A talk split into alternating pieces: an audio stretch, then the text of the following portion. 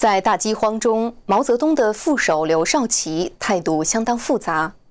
一开始，他积极执行毛的政策，但是后来，他亲眼目睹了自己的家乡在大饥荒中的惨状，他开始逆转经济政策，并将大饥荒定性为人祸。不过，刘少奇也因此开罪了毛泽东，在文革中，他被整肃致死。一九六九年十一月十二号，历经文革中近三年的批斗和折磨后，刘少奇停止了呼吸。他的火化单上写着“无业”，而一年前他还是中国的国家主席。把刘少奇置于死地的是他辅佐了三十多年的毛泽东。很多研究认为，他们的致命分歧源自于对大跃进的定性。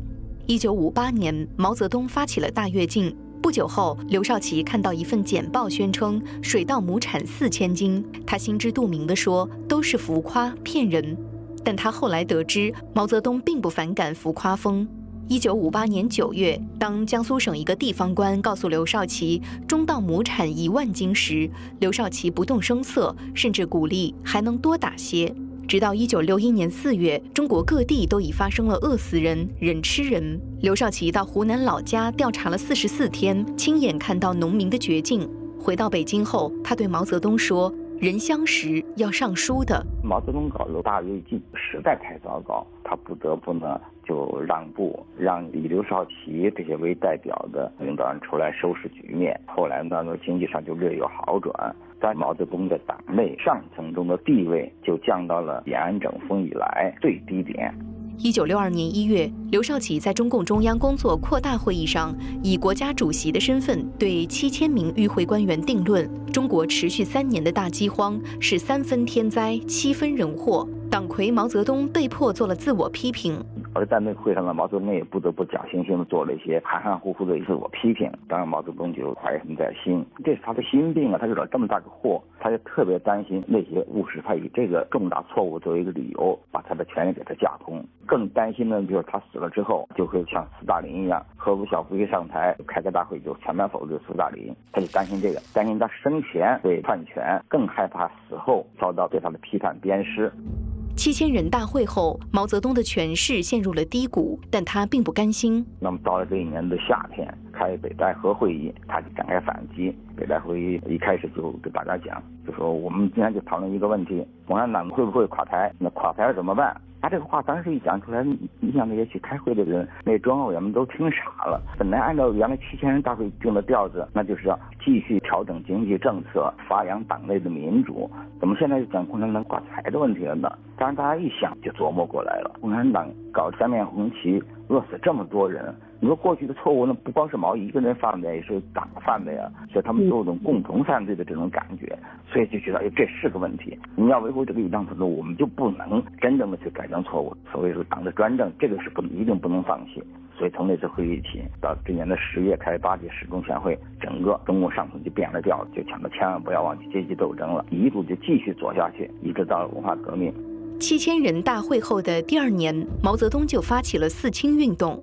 有研究认为，毛发起这场运动的目的是为了从基层开始，层层向上，找党内走资本主义道路的当权派，最终打垮刘少奇。但当时掌权的刘少奇摆出比毛泽东更左的姿态，把1949年后被打压了一遍又一遍的地富反坏右等又折磨了一遍，刘少奇的权势反而更加高涨。到一九六五年下半年，毛已基本放弃了四清运动，转而筹划发动文革。一九六六年五月，文革爆发，两个月内，国家机器和秩序就彻底混乱。